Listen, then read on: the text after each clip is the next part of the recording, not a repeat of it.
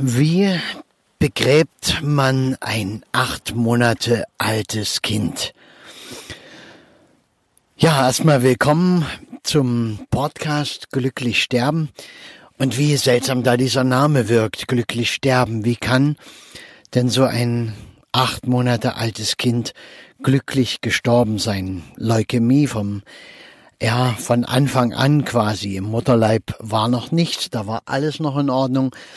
Und äh, da waren ein paar kleine Fleckchen und Untersuchungen und dies und das und ja, Chemotherapien und was da alles gemacht wurde.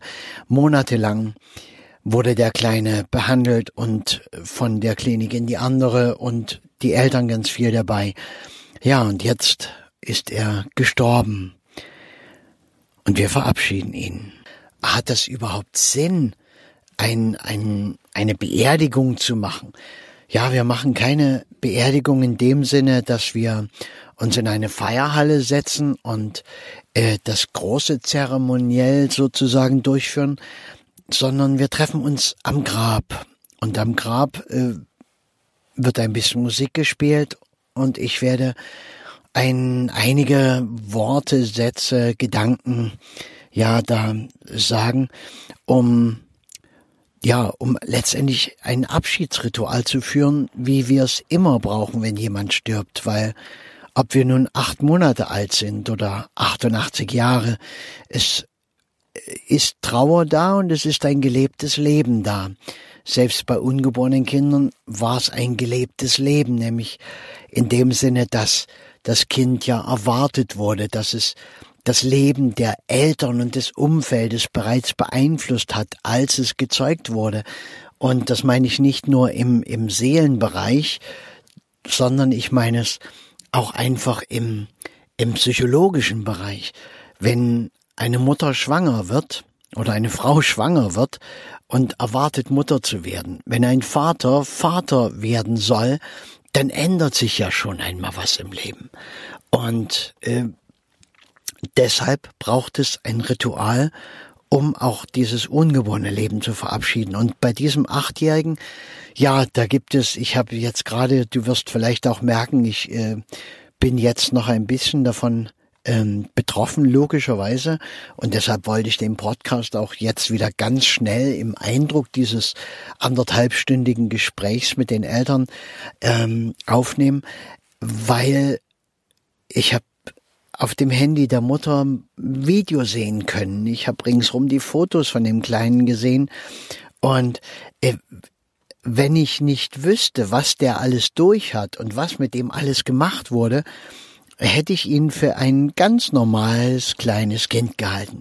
Ein Säugling, quietschvergnügt und lebendig. Ich habe ihn auf dem Video gesehen, wie er sich auf einer Babydecke dreht und auf dem Fußboden da und wie er den Kopf straff nach oben hält und äh, die Mama anlacht, die ihn da mit dem Handy filmt und dort strahlt und das war zwölf Tage vor seinem Tod. Und am Ende ging's ganz schnell und da habe ich mich daran erinnert, dass äh, das ja bei uns als Erwachsene oder alte sterbende Menschen ähnlich ist. Wir blühen noch einmal auf und die Eltern haben das ähnlich ähm, quasi erzählt, dass ähm, dass erstmal waren die ganzen Behandlungen und das war ja total erschöpfend, diese speziellen Chemotherapien und was da alles ist mit Blut nehmen, mit Sonde, mit äh, allem Kram, was halt so versucht wird zu machen. Und dann äh, gab es irgendwann den Beschluss, jetzt können wir nichts mehr machen, jetzt ähm, ist es eigentlich vorbei und jetzt wird's palliativ. Und äh, dieser Begriff sagt dir vielleicht was, äh, wenn nichts mehr möglich ist, dann kommt die Palliativmedizin. Und das ist die Medizin oder die medizinische Versorgung, die nicht mehr den Anspruch hat, einen Menschen gesund zu machen und wieder ins Leben zu bringen, sondern die Medizin, die das letzte Stück Leben so angenehm wie möglich macht. Also oftmals gehört schmerzfrei dazu, zum Beispiel indem entsprechend hochdosierte Schmerzmittel gegeben werden, Morphium und es wird mehr erlaubt, was das Leben halt schön macht. Also für den Raucher ist das Rauchen dann nicht mehr tabu oder auch mal das Glas Sekt oder ein Bier oder äh, es wird einfach alles gemacht. Die Besuche sind äh, nicht mehr von Zeiten eingeschränkt und so weiter und so fort. Und die Eltern sagten ja und ab dem Moment, ab dem äh, diese Palliativstufe angelaufen ist, durften wir auf einmal viel mehr machen. Da vorneweg ging da kein Weg ran, obwohl wir als Eltern eigentlich die kompetentesten waren für unseren Kleinen. Wir haben so viel Unsicherheit und so viel ähm, erlebt, äh, wo wir als Eltern sagen, wir können den Kleinen gar nicht allein lassen, äh, weil hier manchmal die, die linke Hand nicht weiß, was die rechte macht. Und äh, die Menschen auch unsicher sind, auch im medizinischen Bereich, logischerweise, dass ein Säugling, ich meine, du willst nichts verkehrt machen, du, du hast, es ist anders als mit einem Erwachsenen, mit einem alten Menschen umzugehen, glaube ich.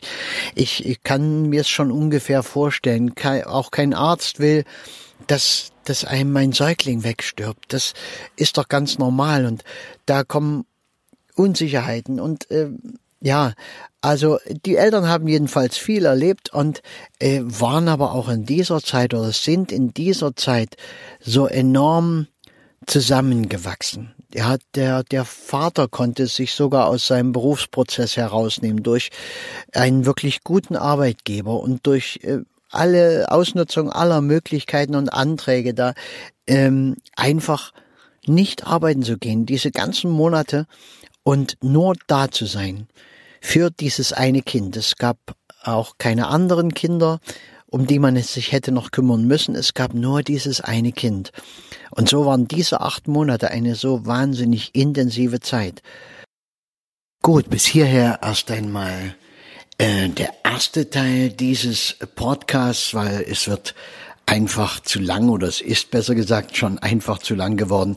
Und jetzt hier im Studio schneide ich das einfach mal ab dieser Stelle durch und du kannst nächste Woche oder im nächsten Podcast, wenn du das später anhörst, äh, dann einfach weiterhören. Hab vielen Dank und mach's gut.